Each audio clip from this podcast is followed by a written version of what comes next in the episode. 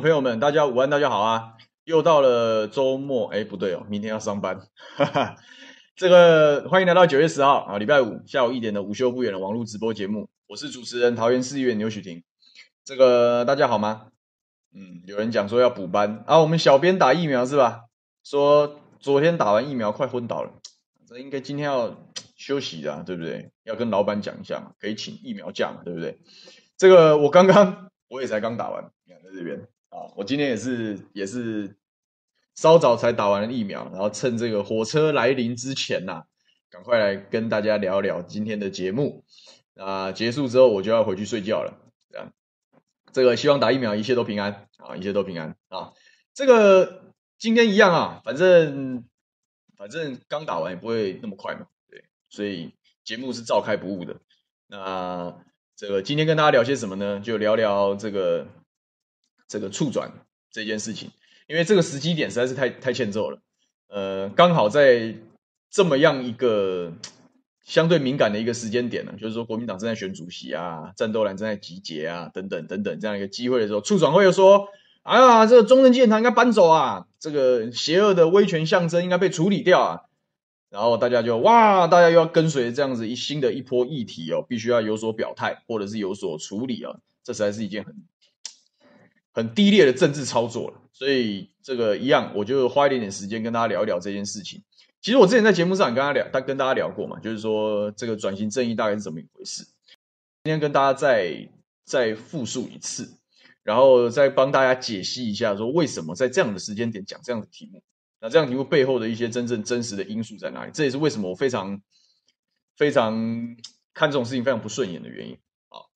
看看这种促转会屡屡出手哦，然后就是一天到晚在清算这个政权这件事情，我对于这整这这件事情的本身我没有太多意见，因为这是其中一种政治意识形态的表现。那这也是就是我们讲嘛，这个政治的光谱是很广泛的，然后每一个人注重的议题都不一样。那这个议题背后当然有他这个议题的支持者，就好像呃有些人支持早教，有些人支持核能一样，它是一个公共议题，一个公共议题就应该被讨论，但是。我对这件事情很感冒的原因，不在于说，不在于说，因为我对这个议题有很鲜明的立场，反而是我对于这件事情始终没有办法好好的讨论，而且超过其他政治的因素被讨论这件事，我非常的有意见。所以这也是我今天要讲的这个主轴啊。促转会当然在这个礼拜这个稍早，这已经不是不是不是今天了啊。这个，然后我想这个各方各面各方的评论，我想大家也看得非常清楚啊，就是说知道有这么一档事。他们在这个时候推出了报告，说，呃，中正纪念还是要移除啊，因为这是一个威权的象征，等等等等哈、那这背后他们的主张主张是什么？我就跟大家先讲，然后我再跟大家讲说为什么。今天的重点是放在说为什么他在这个时候讲这样的事情，他背后的考量是什么？然后他可恶的地方在哪里？好，呃，开始之前我们还是要有个基本的政治科普嘛，就是说有些我我我印象中我之前在这个节目中有讲过了，那也。但是因为我们节目开很蛮长一段时间的，所以应该也有蛮多新朋友，所以我就再再多啰嗦两句啊，也不是啰嗦两句，就一样做一做政治科普嘛。那有听过了就记就再听一次，没有听过了我们就就当了解一下这个议题，因为我讲这是一个公共议题啊，是一个可以被讨论的题目啊。那什么叫转型正义啊？就促转会是促进转型正义推动啊。那什么叫转型正义呢？转型正义是这样子的一个概念，就是说在呃民主的国家。就我们很多这个世界上各式各样的国家，现在存在在这个世界上，并不是它一一建立的时候，它就是走民主的机制。我们的这个世界的历史的脉络，大概是清楚的。很多国家是从过去，它可能是从独裁的体系，它可能有这个战争的阴影等等等等，所以它并不是一开始这个国家一开始就以一个民主国家的形态存在于这个世界之上。所以说，在讨论历史的时候，就有一些。比较敏感的东西，什么叫比较敏感的东西？特别是从非民主体制转型的国家啊，从威权体制甚至是集权独裁转型成民主国家的时候，都会有这样子的一些历史的伤痕。因为我们讲嘛，为什么我们是要站在民主的角度？这是我们的核心思想，要站在这样的角度去讨论事情的原因是什么？因为我们也我屡次也在节目上跟大家讲，民主可能不是一个最。符合大家理想跟符合什么效率等等最好的一个制度，但民主是一个这个大家的公约数，也就是在至少在这个机制之下，哈，每一个人都有都有发展的机会，每一个人都有一较长短的的的资格嘛。啊，不同的政治意识形态、不同的公共议题，都要在一个普遍可以接受的游戏规则之下被讨论、被决定，然后去做一些啊，去做一些实践。所以这是民主机制的根本。那不是所有的国家一开始都是民主。有些国家一开始它是威权的，它可能是集权独裁的。那在控制权力的时候，这也是为什么讲民主很重要。民主可能不是最有效率，它也不是不一定是大家最理想的治理的制度。可是问题是这样，问题是当权力过度集中的时候啊，也就是说我们大家讲，你可能讲它叫威权，你可能讲它叫独裁以及等等的时候，当权力集中在极少数人或者是个人的手上的时候，他为了延续自己的权力，延续自己的控制，他必然会做出。打压别人，或者是压迫别人的权利，因为我要阻阻断竞争啊，要不然我怎么确保我的政权继续持续下去呢？等等，所以总有一些这样子的，我们姑且讲它不良记录，是从用现在的角度，用现在的标准来看，哦，过去这样是不符合民主精神的，是不符合这个比较进步的，大家应该都可以参与的这样的一个价值的。如何啊，民主的国家如何面对这一段的历史啊？这个过程啊，它叫做转型正义。也就是说，虽然那是以做古的事情，虽然那是以前发但是我们现在有一个民主的体制，我们希望这个体制可以巩固，可以保障更多人的权益，让更多人可以更公平的参与公共事务。所以我们要了解这一段历史，然后要在这一段的历史之中啊，学到教训啊，我们如何避免民主开倒车，回到过去那个权力由少数人或者是个人掌握的这样子的一个时代。所以转型正义是一个很前进的概念，就是我们是一个反省自己的概念。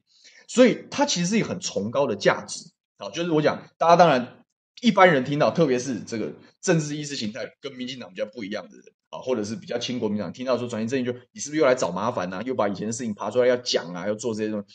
我要我们把我们把这件事情分开来看，也就是说，这个概念归这个概念，但是政治归政治，这也是我今天要花一个小时的时间去谈这个题目的原因啊。所以我先走概念，你要先了解这个概念，因为任何一个公共议题。它的概念跟它的这个理想性跟什么，它是应该被尊重。就像我们讲，有些人支持核能，有些人反对核能，有些人希望不要开发，有些人希望开发，它背后都有一套价值的论述，都有好有坏。至少在你选定你在这件事情上的立场之前，你要有充分的理解。所以说，转型正义这件事也是一样，这个崇高的概念想要追求的是什么？是确定我们现在民主的这个至少大家可能不太满意，但是大家可以公平竞争的这样子的环境能够继续存在。不要回到过去的那个一个人说了算，少部分人说了算的那样子的一个治理体制，因为那样的治理体制常常给人人类带来灾难，那是个事实。过去的时代，这个独裁也好，很多人拿纳粹当例子，也就是说，这个德国曾经用选举的方式选出了希特勒，后来希特勒扩权啊，破坏了民主的体制。变成一个独裁者，甚至发动战争去做种族清洗。所以德国人在讨论转型正义的时候，他们有两段：一段是讨论我们怎么样避免纳粹重新回头；另外一段是后面有共产德国、东德跟西德中间的这样一个争议，就是共产德国下面一样，它是一个相对独裁的体制，在这样那样的一个时代，造成很多的伤害。所以怎么样避免这样的这样子的悲剧重演？所以还有像南非，南非以前是种族隔离嘛，对不对？种族歧视，白人压榨黑人。后来他们黑人总统上台之后，说我们虽然已经过去了，但这件事情需要被讨论，需要被找到一个我们的族族群要和解，体制要确定，游戏规则要确定。所以南非也有一个转型正义的过程。西班牙他们讲佛朗哥当初也是这个法西斯主义的独裁者哦，过去这但后来西班牙确立了他的民主发展之后，他又回头来看。我们要怎么看待这样子的人啊？我们要用怎么样的标准来看待这样的人？这些过程啊，还有这些国家采用的不同的手段，其实都是在这个大的框架的范围之内。所以说，中华民国的发展从过去因为是战争，我们讲从历史的角度来看，面对的是战争，本来是这个这个又是抗日，然后后来又是国共的内战，所以因为这样子的一个大的时代背景的时候，它当然是一个独裁的政权。好，蒋蒋家的时代当然是一个相对独裁的政权，或者你讲说从独裁变成威权，然后后来慢慢解开。其实台湾在全世界在做这件事情，中华民国已经做得算是不错了。但是你也不能讲说，在这个曾经独裁的这样子的一个大的背景下，对于人民啊，基层的人民，不管他是外省人还是本省人，还是住在大陆还是住在哪，都一样，或多或少都造成了一定的伤害。那我们现在既然确定说，哎，中华民国应该以自己的民主为骄傲，应该以民主，应该继续巩固这个民主制度的发展，那你就可不可以用个比较高的道德标准？我们检讨一下过去的事情。这个是转型正义，纯粹就理论，还有就这件事情，这个它为什么是一个公共议题？它背后的价值性就在于这件事。那我我自己看转型正义，我是正面看待。为什么？因为我们是站在民主的角度出发，我们站在民主，我们就希望这个比较好、比较公平的制度可以被确保。我们也希望啊，我看我们现在在谈，我们常常在谈民进党是不是扩权，是不是滥权？我是不是有跟大家讲过，民主的核心精神是什么？民主制度的核心，真正的核心精神是什么？不是效率，也不是什么，都不是。民主的核心精神就是节制啊，是节制啊。为什么要三权分立啊？为什么要有议会监督首长？因为在民主制度下面，是我们要避免权力集中在少数人的手上。是是这样子的一个概念，所以站在民主的角度，我们去讲过去事情，是不是有一个比较谦虚的心态？我们去检讨过去发生的事情，然后我们要设计一套的制度，跟不管是透过教育也好，透过怎么样，让大家有个观念说，说以前这样是危险的，以前这样对于。跟我们身边站在一起的这个升斗小民，有可能是造成伤害的，所以我们要用尽一切的方法，我们要避免这样的悲剧重新上演。这个才是真正转型正义这个公共议题啊，他在背后希望给大家的观念，是确保过去独裁跟滥权的情况不再发生啊。转型正义在追求的是这一件事情。那么在谈转型正义，这到底是到底用意是什么，精神是什么的时候，其实每一个国家它有很多。不同的概念，你看，比如说南非在谈转型正义的时候，是他们希望各个族群是公平的，不能再有族群之间的优越，不能再有族群的歧视，所以他们在检讨的历史是检讨那一段种族歧视的黑白分明的这个奴役黑人的这一套这这样子的一个一个历史。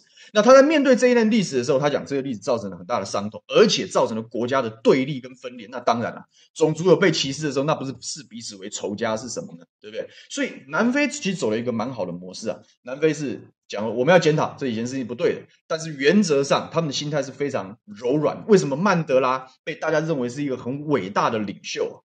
是因为他是用包容。是用更宽广的心态来面对这一段历史的伤痛，所以在这样的努力跟对话之下，南非可以慢慢慢慢从过去的种族歧视那个不良的影响跟循环中，慢慢找到一条出路啊，然后让它可以，让它可以变成一个更和谐、更美好的一个社会跟国家，这是南非的经验啊。那你像德国面对他自己纳粹那段历史的时候，他觉得这是罪恶嘛？他为什么是罪恶呢？因为发动战争嘛，因为种族清洗。那是独裁的后果，那是多么严重的一件事情。所以德国人面对纳粹这一段的转型正义的时候，他就说，他是甚至是经过了严密的讨论之后，有些时候他必须要用清算的方式。你曾经在纳粹的手下做了不对的决定，做了违反这个人权、违反真正的这个公平正义的决定，你必须负起责任。你不负责任，他就他又把这个历史的功过交代清楚。然后甚至他很严格的，德国是不可以出现任何纳粹图腾的的这样的游戏啊。因为玩小时候大家有玩过一个电脑游戏叫《德军总部》吗？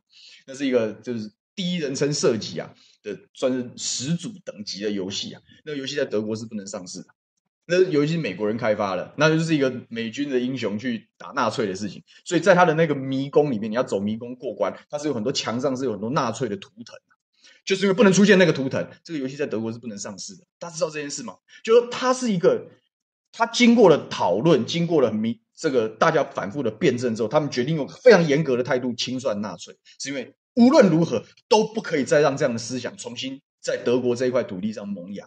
这是他们他们根据他们的国家的脉络去进行转型正义讨论的一个结果。所以每个国家其实有不同的推动这件事情的方式。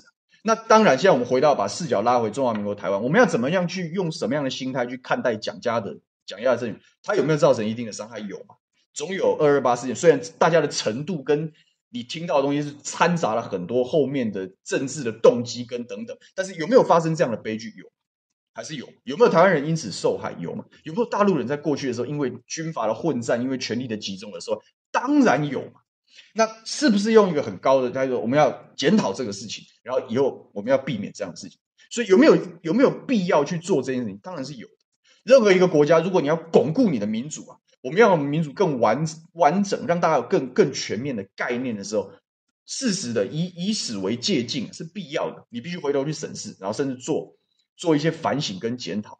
但是，但是你要做什么程度的检讨？你要用什么样的方式来面对这件事情？你在这中间的时候有没有经过充分的讨论？你做这件事情的目标是什么？这件事这些这几个东西是要厘清的，是要把这些东西讲清楚，然后我才决定我要用什么样的方式来推动转型正义这一件事情。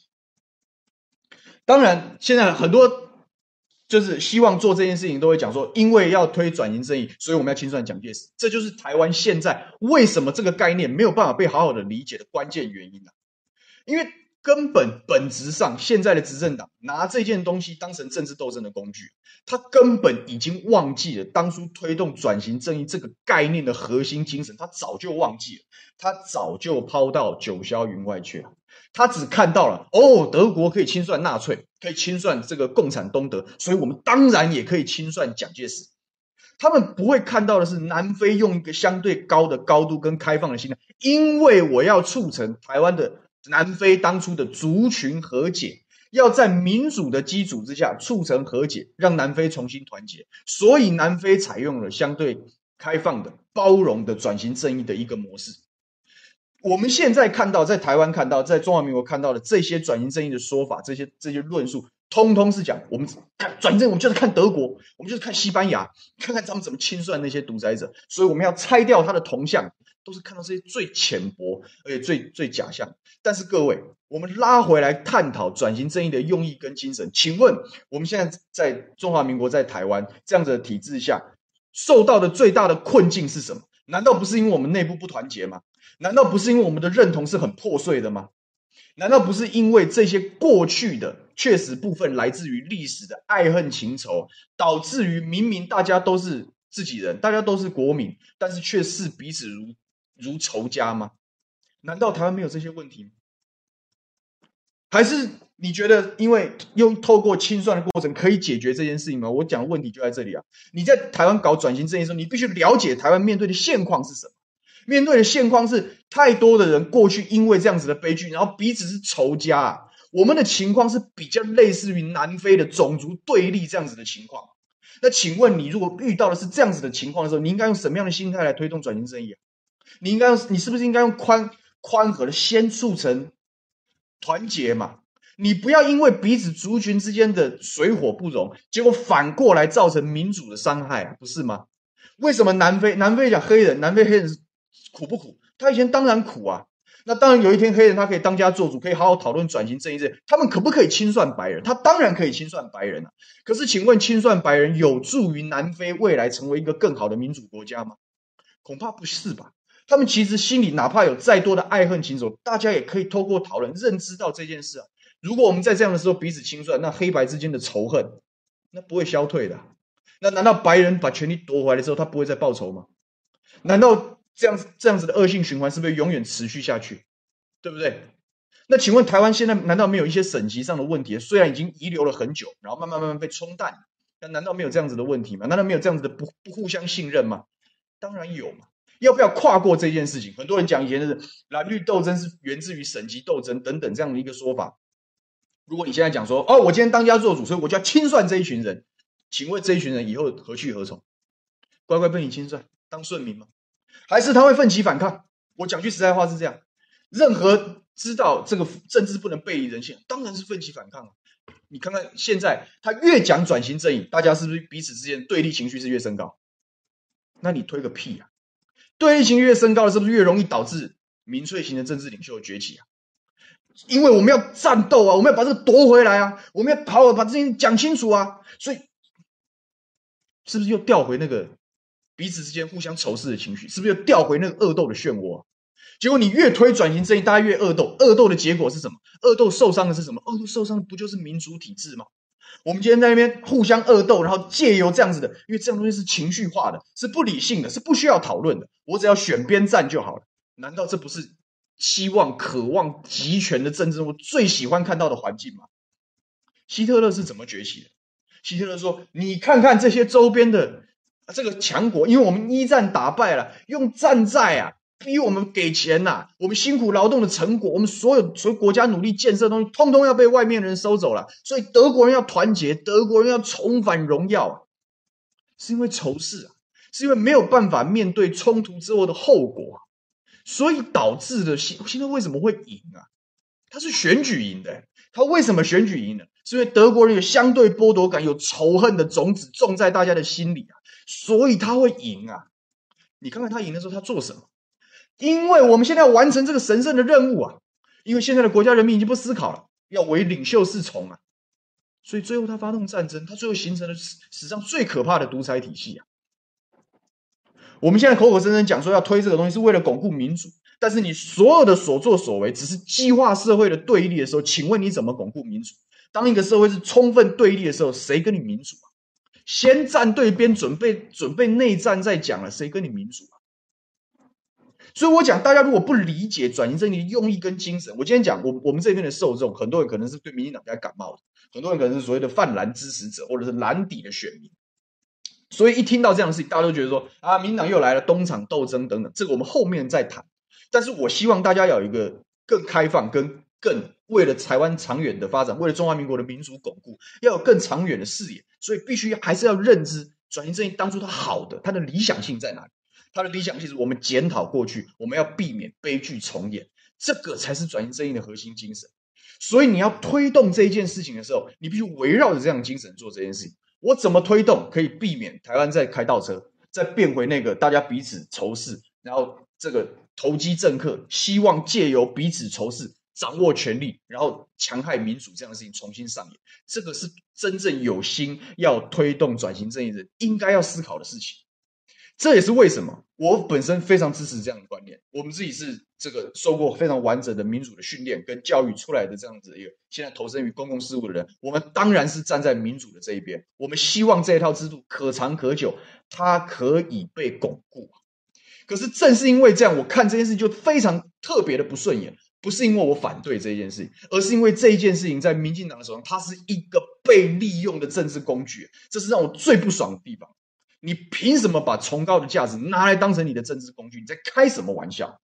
问题出在哪里？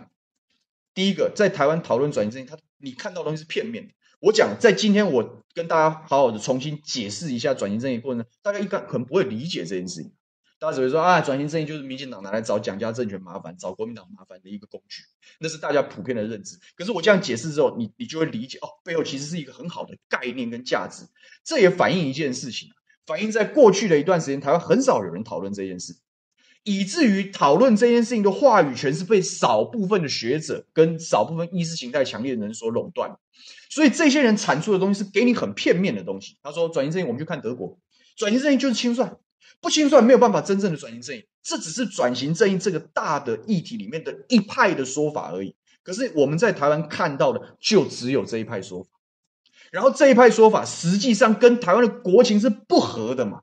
因为我们这群人还在，很多人还在，而且这群人来，他有他时代的背景跟无奈性啊，他有没有是不是戕害了人？是我们转型正义是已经非股，已经非股是不是有一点点过分？其实也不过分。只要你厘清它的用意就好，它的用意是哦，我们不可以再回到，我们要避免这样的事情发生。只要有这样子的认知就好。可是这群人讲，他没有把这些事情讲清楚啊，他没有把转型正义真的那个核心的，希望大家和解，希望大家可以妥善的面对历史，然后以凝聚共识、巩固民主，没有，都都不是做这件事啊。他只强调清算啊，他只强调罪恶啊，就。情况是，然后这件事情在现代的媒体，现在是网络的时代，资讯破碎的时代，所以这种耸动的、故事性的、报仇的这样子的一套的论述跟说法，很容易传播啊。所以这些搞政治的政客都利用这件事情啊，啊，你看看多好，你看看现在国际上有人讲说要清算哦，所以我们当然应该要这样啊。然后这样子的结果是什么？是这些少数的政客啊，无良的政客，透过这件事情掌握自己的政治权力，透过这件事情。他把它转化成选票啊，转化成机会啊。可是到最后，因为这是一个共生结构啊，因为是好用啊，它是一个提款机啊。用这件事情可能很容易募到款啊，用这件事情很容易骗到选票啊。所以他当然希望这样子的论述继续广传了，所以就变成恶性循环了。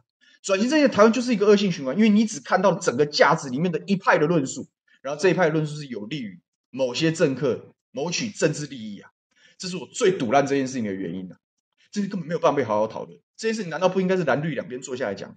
难道不应该是所有有有有心研究历史、不同史观的人共同坐下来理性的讨论，然后最后形塑出一个好的方向吗？我们难道不需要一个具有足够宽和心态的领导人领导这件事情？然后共同让台湾社会的所有人都可以认识这样的价值，然后在这样的价值做出一定的行为之后，共同往更好的民主国家路向路线发展。我们看我们要看到的是这个转型正义，结果没有，我们看到只有清算啊，我们看到只有是特定的时候被拿出来，然后说要把铜像搬走。你到现在为止讲转型正义，还在等同于把铜像搬走，你就是屁，你根本没有真正做到这件事情的讨论跟辩证啊，你就只想搬走。为什么？因为它简单，因为它不需要思考。民党执政之后，为什么它跟转型正义核心精神根本就是相悖的？完善的民主，为什么它要对话？因为他要思考，他要理解，然后达到一定的，你你可以有你的立场没有关系，但是你是经过思考、经过充分的讨论，都没有这些东西，只有单方面的少量学者的一样说，然后他用灌输，他用宣传，为什么总是跟同向挂钩？因为它最简单，推倒蒋中正的铜像就是转型正义。不是？难道不是这样吗？请问这过程中哪里来的思考？哪里来的辩证？哪里来的讨论？通通没有。但为什么继续这样？因为有利执政，有利选举。所以你把这个很崇高的民主的深化民主的崇高概念拿来当你选举操作的工具之后，你是没有水准嘛？就是恶心嘛？好，所以我我在这样子的二十分钟的论述里面，我跟大家讲清楚，这个概念是对的，而且是值得大家静下来好好思考的。你可能不一定说哦，我们马上要变成行为，但是你要反思哦，我们的国家的历史确实发生过很多因为权力的集中跟权力的巩固，然后让升斗百姓受害这样子的悲惨历史，它确实发生过。我们有没有作为现代的国民，我们有没有义务要反省这件事情，检讨这件事情，然后朝向更好吗？有哦。所以这件事是不是对的？它是对的。但是这群人这样子的这样的一个公共议题，能不能沦落到特定的？部分的学者跟部分的政治人物上面，然后成为他们操作政治的工具，我是绝对反对这样的事情。所以促转会是不是一个很很糟糕的机制？你促转会没有好好的跟这个国民党到现在都还在台湾，你没有好好的找认真的找几个从国民党体系出来的，或者是不管是学者专家也好，或者是政治人物也好，或者是这个这些人也好，你都没有好好对话，你就急着要下定论，你去你你你你你你正什么意？你跟我讲，就是胡闹。你是自己玩，然后宣传单方面，然后只有一部分的人会接受这样的事情。你接收到的是片面的仇恨的讯息，而不是那个和解共生、深化民主的讯息。那请问，这到底是有什么转型正义？请问我们台湾的民主经过了这样的过程之后，是更对立、更分裂的？是大家更仇视彼此，还是大家有共识？没有。所以我还是希望大家了解这个用意跟精神，要把这两件事情切开来讲，然后把这件事切开来讲。转型正义是是。一个很好的概念，前进的概念，它可能不太让人习惯，但就是它存在，然后大家可以在里面去做思考，可以大家可以查一查这样的东西，然后看一看不同家的说法，看看全世界不同地方是怎么面对这件事情。但是当这件事情旁落在特定政治人物手上的时候，那就是一件很糟糕的事。为什么每次都在关键的时候？为什么他从从当初这个延任再延任讲起嘛，对不对？我讲促转会是一个很糟糕的机构。不只是当初那边内部开会，不是讯息流出吗？说反正我们就东厂，就这句话其实就已经讲明了嘛。这个概念是被民进党拿来操作，然后拿来作践大家的。所以我觉得非常不爽的地方在这里，明明是重要的事情，你为什么可以这么明目张胆把它拿来当成政治工具？你怎么那么不要脸？他们不是讲自己是东厂，东厂会啊，促转会这些不是讲自己是东厂哦，然后我们就清算人家，然后后来不是。已经好几年了，但是工作没有进展，但是每一年都特签特批，让这个组织继续存在嘛。本来当初设立促转会是不是有期限？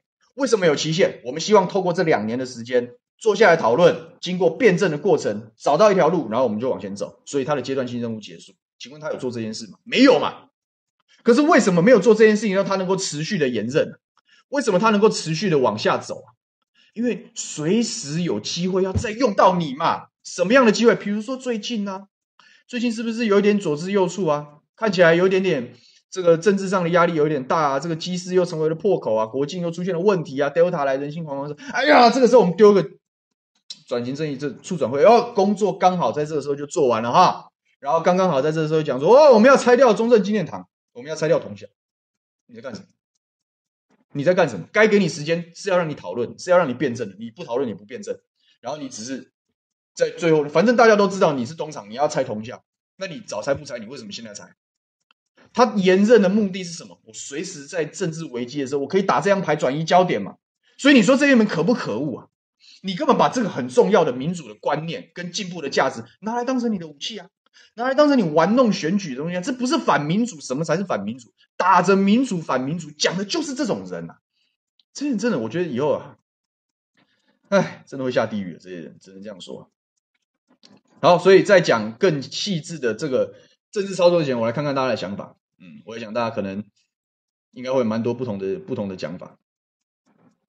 他主昨天有看张亚平的观点的节目，说如果用政治立场看待历史，只会永远的分裂下去。对，所以你真的要转型正义，不是一件简单的事情。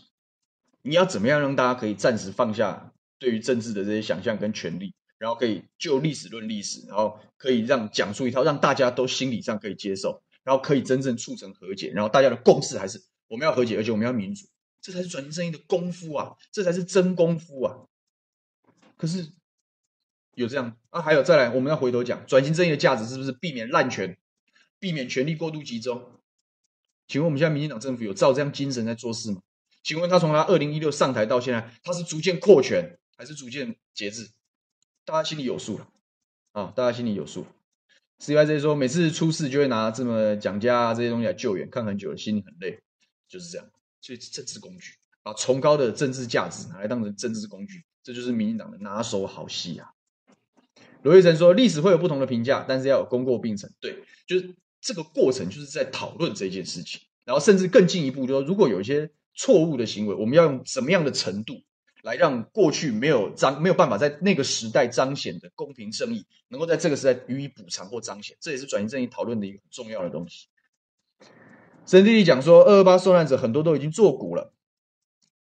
就算作古，为什么讲转型正义是已经非古啊？就是就算这些东西是历史上发生的事情，只要他，我们可以从这中间得到一些教训，得到一些检讨，然后大家可以客客气气的，这个可以有一个更好的出路，然后大家都可以接受，然后也不会导致更多的仇恨。哪怕这些人已经投胎了，哪怕这些人已经展开新的人生，或者是他是个人个人不在乎这大的事情、大的是非，还是可以讲清楚。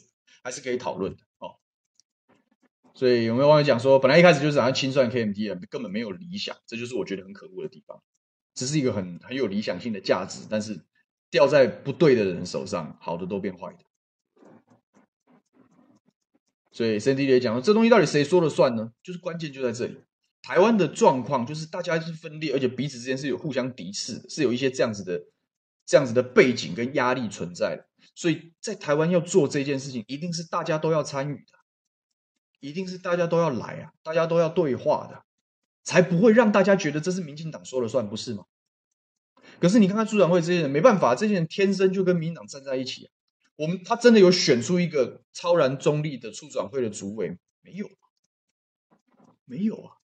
那这些主委当了官之后，他不是乖乖听党的话？他们有真的跳脱这样的立场，真的提出对国家有利的方向吗？胡说八道了！所以半分情讲，民进党善于拿国外的名字来嘴炮，但是完全没有内涵，只是用来消灭政敌罢了。所以我希望大家把这两件事情看清楚。很多人因为我们知道民进党在搞这种花招，所以就觉得转型正义是一个很错误的或者是很糟糕的观念，甚至从根本去否定它。但是我觉得这件事情要分开处理。因为转型正义不是不是民进党的手嘴巴的那一套，他只是那一套是符合他的政治利益啊。但是那一套我很确定，他绝对不会符合台湾未来的走向。我也是讲说，该把他们给撤掉了吧？每个月领取四五万薪资，好爽！你看，就就你弄出了这样的一个组织，然后你你你你没有找到对的人来做这件事，你也没有真正一个可以让大家接受的一个方向出来的时候，我们就其他人就会觉得说，你就来乱的，以后没有在做这件事啊。你甚至心有其心必异嘛，所以你是不是浪费公帑？你是不是应该被换掉？应该被撤掉？国民党上来之后能不把它撤掉吗？可是把它撤掉之后，是不是又一次的对立呢？又一次的撕裂？所以这个东西沦为政治工具，就是大错特错的一件事情。所以 Jerry Wang 讲假转型真清算。庄某贵说蓝绿如果持续用仇恨在选举归队之后，永远在斗争，国家就没救了。这就是这就是我讲的嘛。你在台湾考虑转型这，你就必须要考虑。本省外省人的情节，你要考虑蓝绿恶斗的长期习惯。所以你要巩固民主的时候，你你要先你要先有本事超越这件事情，你才有办法回到转型正义、巩固民主的精神。但这些叫没有这样格局，也没有这样的视野，就烂，烂透了。但分享说，柯文哲说他曾经问过华勒莎对于转型正义的看法。他说，转型正义三件事：依序依序是第一，解决现在的问题；第二，避免以后再发生；第三才是追究过去的责任。你看，这就是同样一个概念的很多种不同的说法。那中华民国要面对这件事情的时候，是你要挑选一个符合你国家情势跟符合你国家现况的方式。有些地方像德国很清楚，因为德国就是一个。全世界都知道你犯了大错，所以他当然要把追究责任放在前面，然后围绕。所以每个国家不一样的。然后我们只说学德国，学德国，为什么一定是学德国？对不对？保勒莎说，如果把追究责任拿到第一顺位，会产生很大的反作用力，社会会被搞得乱七八糟。其实就是这样子，其实就是这样子。所以牛爸讲说，转型正义转型个屁了，因为是民意调查起不来，基本盘不理不理想，所以要把魔笛擦一擦，魔曲吹一吹，这就是民进党真实在想的事情。这也是为什么，就是好的事情他们手上都都歪掉，可恶，你知道吗？非常可恶。庄某贵讲说要利用民主搞独裁，就是这样子。其实他跟纳粹越来越像，你看他的宣传手段，他只是还没有完全把元首这个角色弄出来而已，但他的。找的人啊，宣传的方式啊，鼓励大家放弃思考啊，这个是这个国会等等于无物啊，强渡关山等等，这这都是这都是序曲啊，都是序曲啊。CYZ 说蒋万安要加油，我其实蛮希望蒋万安在这个题目上好好好好发挥。我跟他有聊过这个事情，然后他很认真的听我们这个比较年轻人的想法，所以我对他是很佩服。这个我的学长。我跟他那天跟他聊这个题目，聊了一个半小时，就是好好聊，好好去谈。所以他是有在思考这件事情，但是他的压力也是最大的，因为他是刚好是这个遗嘱嘛。那你要怎么重新去整理、重新去组织的时候，这个是需要下功夫了。但这是他他的一定会面对到的政治功课。哎，所以，哎，有人讲说有看张若彤的文章，对，张若彤是一个历史研究蛮厉害的人。你看，他会把很多你看。过去片段化，我讲我们看到了很多的历史的故事是渲染的、片段化的，甚至是不符合历史事实。张若彤在做的事情就是，我把另外比较符合史实的，所以带着证据写出来。他等于是这群邪恶分子的照妖镜，所以我是我也是很佩服他。我有看过他的书。好，干净核能说杨翠就是帮着打着帮他阿公杨逵的名号，一直要打倒国民党。对，这就是我讲的。你你这个位置的人人人主导这一件事情，主导台湾转型正义工程的这样子的一个人，他的他他需不需要超脱这一件事情？我觉得是需要的，这是我个人看法。你怎么可以让一个有鲜明立场的人来做这件事？他难道会用客观、纯然客观的角度看待，找出转型正义的诸多理论跟步骤里面最适合台湾的方式吗？还是会以他自己心中？他可能自己都不自觉的生的仇恨为指导这件事情的方式，你怎么你是讲不清楚的，所以是要避的，是要避嫌的。他当然可以站在，我可以参与，我可以提出我的看法，我可以提出我作为彝族受难者我的不平之声，是绝对 OK 的。但他当他主导的时候，请问这件事还有公信力吗？这些东西民进党根本不考不不讨论嘛，也不考虑嘛，所以你哪里是真的在做转型正义呢？胡闹嘛！好。这讲前面讲太久了，好，那我要讲了。我说这个东西拿被拿来当政治操作，是让我最堵烂的地方。为什么在这个时候要重新讲说讲这个这个中正纪念堂要要处理这个铜像要拆掉等等，说要把这个不能这样，不能在这个进步的民主国家不能有一个纪念独裁者的这个，他就这样这样这样一套说包。我跟你讲这些东西啊，不是第一次听到，各位也不是第一次听到，不是吗？但是为什么这时候讲？来，我跟大家说分明。为什么这时候发布？因为国民党主席这时候在选举，因为战斗蓝正在起跑。每次张民，你说民以民进党的选举的神经跟敏感度，他会不会很关注国民党的动向？会，因为我只要把国民党打趴在地，就代表了我的永续执政。民进党想事情就这么简单，没有没有没有很复杂，也很务实。所以啊，现在是个什么好的时机？我觉得比起国民党党主席的选举啊。对于国民党党主席选举这件事情来讲，我讲这件事情，我当然刺激一下。你看，像比如说朱立伦跟江启臣被大家认为说可能形象比较偏中间呢，诶，但是张亚中也在战局里面呢，那我就丢一个这样的东西啊，叫他们表态啊。他们想的就是这种事情啊，政治的阴谋跟斗争就是这样搞啊。哦，当他们不同调的时候，诶，你看那个蓝军不是又分裂，又比过去更分裂一些吗？或如果他们全部都采取一个战斗的心态，哎呀，反正现在年轻人也没有那么长思考啊，或者是长期以来买单，只能听到片面的转型正义、片面论述的这些人啊，就会跟国民党更远。听懂吗？为什么要挑在国民党党主席选举的时候丢这样的题目？我当然要他们表态啊，因为他们表态，不管他们怎么表态，对民进党都是有利的。他们就是这样想事情。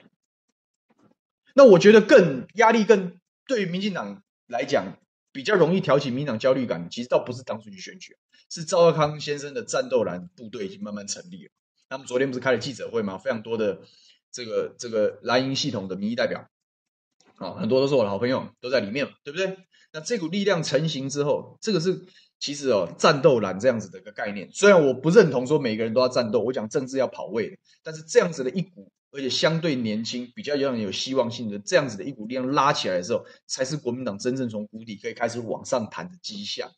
你要先把这群人团结起来。你看看这一群人过去不是哦，这些是朱立伦的人，这些是马英九的人，这些是啊江启臣的人，干什么？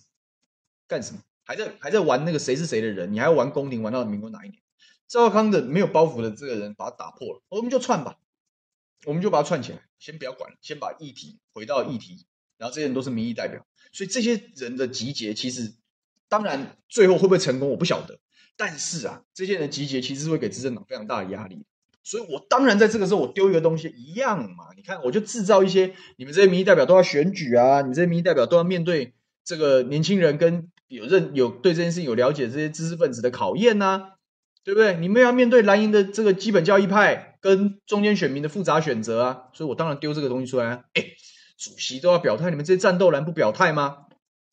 这就是为什么他这个时候放这个消息啊，各位，这就是为什么他这时候放啊，他要用这个东西，他能够压榨这一件事情的残余价值，压榨到什么程度？他就是压榨到底啊，就是坏，你知道吗？你把这这崇高的价值，然后拿来扯这个，所以很多人在这个题目丢出来的时候，大家就讲说啊，是不是二二八？哎，奇怪，现在不是二月啊。不只是二二八，什么时候政治上需要可以操作，对他发展有利的时候，他就会把这个题目拿出来讲嘛，这才是真相啊！这就是就促转会这种机构最恶心的原因啊，因为你甘为政党的打手嘛，你在这种时候丢出来，你不就是为民进党服务？你是什么？那你还跟我讲说转型正义啊？你不要怪大家对这件事情不爽啊！要。要站在理想的角度，刚刚有网友讲说，觉得小牛很理想化。我们搞政治，我们当然要有点理想，要不然我们，要不然我们就完蛋了，被腐化了，对不对？我当然理想化，但是就是因为我够，我我我够理想化，我才我才才看得出你这群有多恶心啊！真的是这样。所以说，用意是什么？就是这样的。因为国民党在主席选举，因为战斗蓝正在正在起跑，所以他瞄这个题目，然后最好是你们最好没有办法有个统一的调子，他就可以在中间操作。因为如果同一个调子，他就他就继续宣传这一套啊！你看他们毕竟都是一群死骨不化的啊！哦，蒋家的阴影跟幽魂仍然存在，他继续去撩那种这种省级的族群之间的那种爱恨情仇，他就是这样搞，所以这就是他的政治工具嘛，这就是他的政治提款机啊！你说他可不可恶？真的是可恶到极点。那第二个，我讲我今天的标题是说什么？促转会出手用意挑内斗，挑的是国民党蓝军的内斗，他不一定挑得起来，但他的用意是这样子。那第二个是什么？就范云。范云作为他以前就是跟这种搞这一套说法的这一套，真的走得很近的。他一天到晚在清算，你个过去嘛，我们在三加十一这样的偶发事件之前，他在谈论这样的事情，他是急先锋嘛，对不对？他是不是就是急先锋？那当然有范云这样的角色，下面有没有一众侧翼啊？当然也是有的。当然也是有的，但是这一股力量啊，在什么样的事件之后遭逢了重挫？是不是范云这个人设崩毁？是不是在三加十一这一件事情？因为你的乱搞，因为你不分区，不用对选民负责，所以一些奇奇怪怪的乔事情的任务就掉到你头上。结果掉到你头上之后，你玩砸了嘛？因为你这个乱搞之后，结果台湾出现了一波很严重的疫情，然后他是最大的战犯。所以这是这件事情就像他一个阴影一样笼罩在他的头上，以至于他不是很长很长一段时间是不敢发文的吗？因为一发文，所有民意的不满就往你这里去嘛，就在下面灌爆，在那边盖楼说三加十一，三加十一，对不对？他不是没完没了嘛，所以他是受到了这样子的阴影跟这样子的泥淖的的，他被这个东西困住了。可是现在是什么时候啊？现在是二零二一的年底，我们离二零二二的选举只剩一年了。这些家伙要准备热身，要作战了。准备要热身，要作战。不管是像不分区立委，民党不分区立委一定都是浮选干将，你不用怀疑啊。不信你现在看，这些人一定到处助讲，到处帮忙，对不对？那以范云为首的这一挂的这样的力量，如果还笼罩在三加十一的时候，请问他选举他能发挥什么功能？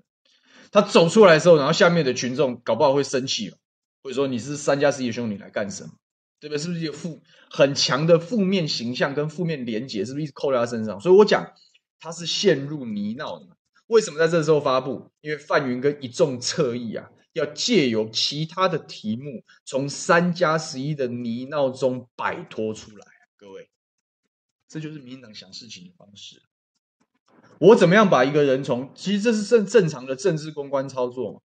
我怎么样把一个人从过去的一个负面消息跟一个负面事情中解解放出来？我开一个新的战场，要不然你的立立基点是什么？有些时候你就是这个话，就像三加十一这种事情，你讲不清楚了，已经永远都都都都是定格在他身上了。他就算真相不是这样，那又怎么样？都还是定格在他身上。很多时候就是这样啊。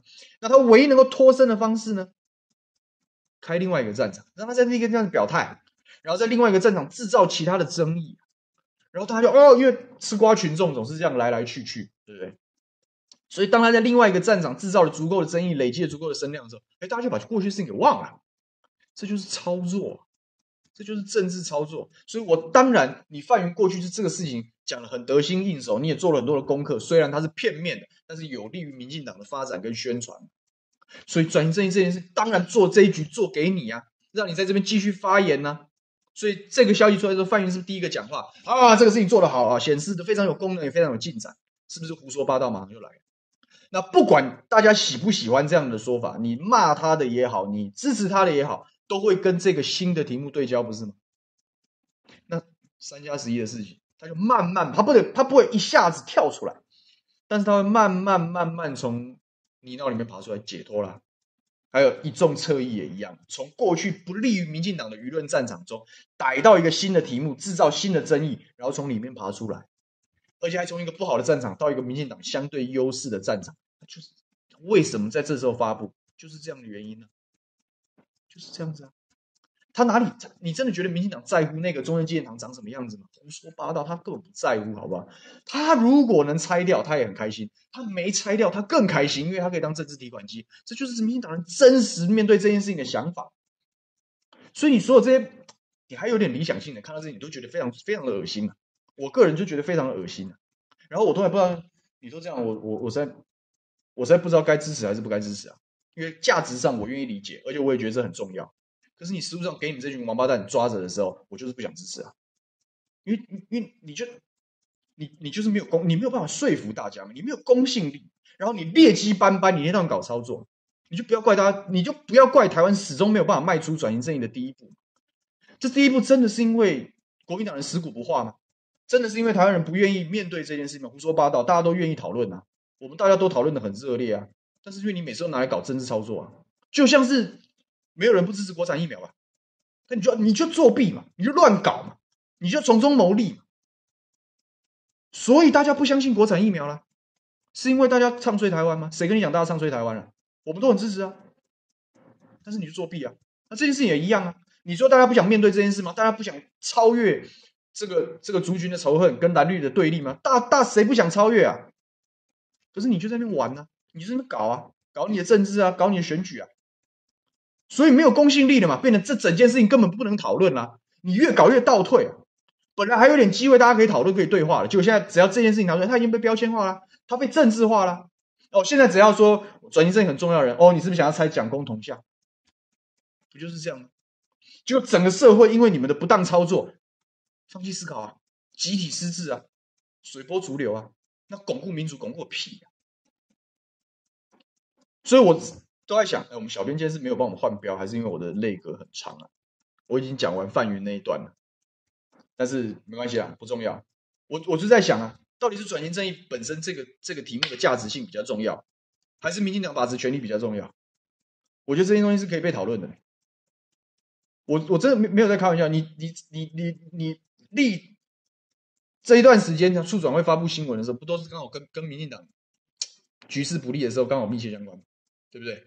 包含在这一次也一样，所以你根本就是在搞政治嘛，你根本没有在在乎这样的价值。你如果没有办法在乎在乎这样的价值的时候，你凭什么要大家跨出去？然后他们更贱的地方是什么？你知道吗？是如果不跨出去啊，你们就是帮凶。台湾人不愿意面对转型正义，就是因为太多人。选择性的遗忘，他们都是民主、民主发展的这个帮凶，没有办法巩固民主的帮凶。台湾大家不选择高端疫苗，就是因为大家都唱衰国产，以至于我们国产产业没有办法好好发展，就是因为有这样的人在扯后腿。你不但没有把这件事情做完，你在这件事情中上下其手的原因，就是因为你后面可以情绪勒索。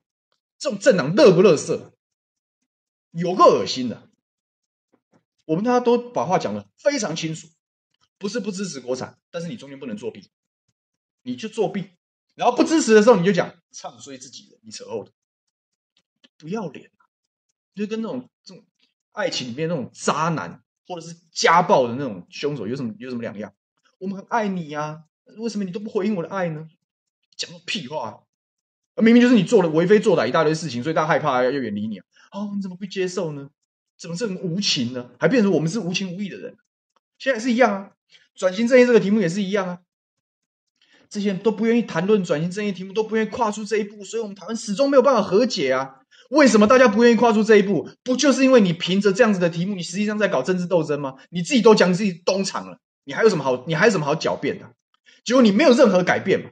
你连找出一个相对有公信力的历史的学家，然后可以好好把这件事情讲清楚，你连这样子一个人选都没有，非得从你这一笼本来就是你你民进党里面的这个亲兵卫里面，你挑一个人出来，你不是搞政治，你只是你你什么是搞政治啊？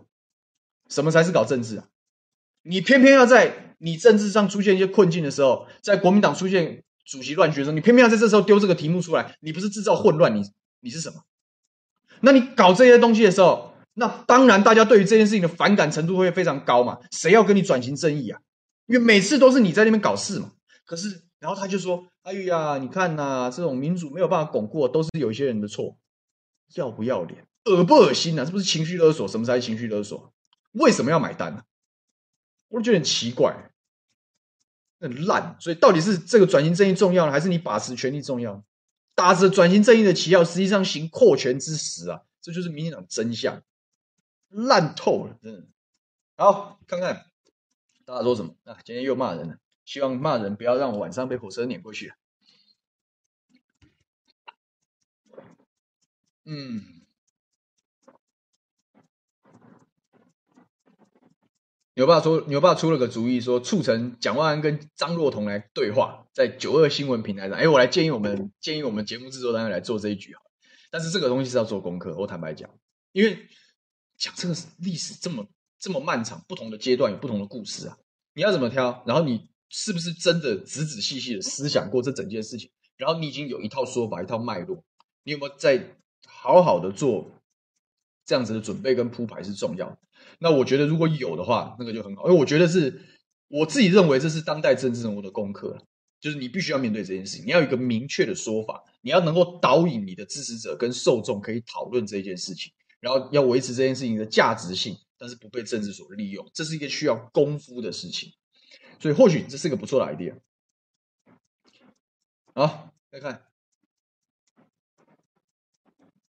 郑佩颖说，民进党就是抓住国民党怕挑起族群对立，所以用各种事情看似正义而且正面的字眼，实际上他其实跟两蒋时代看齐，专制独裁，讲的真好，就是这样。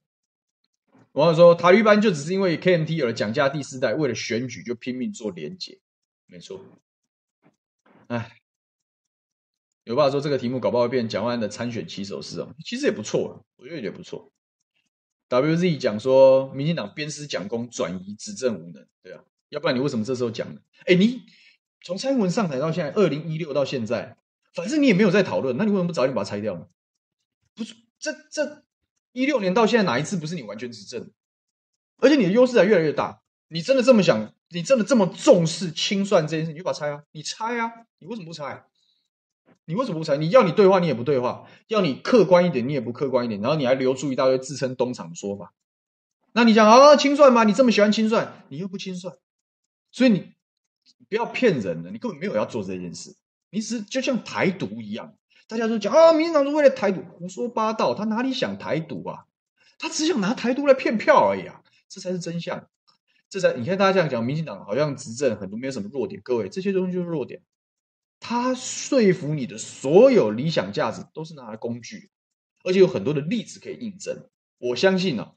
未来的政治人物，不管他是不是蓝军，只要是在野阵营的，都会拿这些东西拿出来算总账。干净何人说，他觉得赵先生的反共公园很不错。对，我也觉得赵先生很有创意。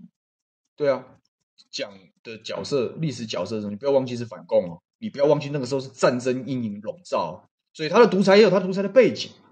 这这件事情，你要用今天的角度去讲，任何独裁都是不对的，我们可以理解。但是你如果你没有多一点点的。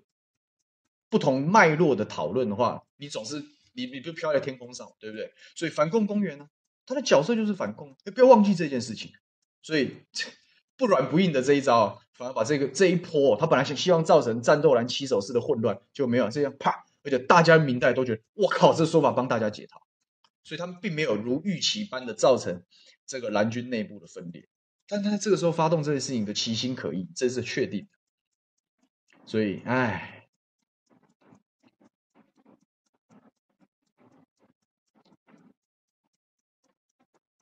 你看，有些人讲说战斗蓝能不能好好战斗？现在哦，现这一段时间的发展就是看战斗蓝能不能好好战斗的关键。因为刚刚有网友在讲说，有被有些战斗蓝的民代被塔绿班集体攻击，然后并没有办法有效的还扣，所以是不是根本没有办法战斗？我觉得不要急，为什么这一这这一段时间会特别加大压力啊？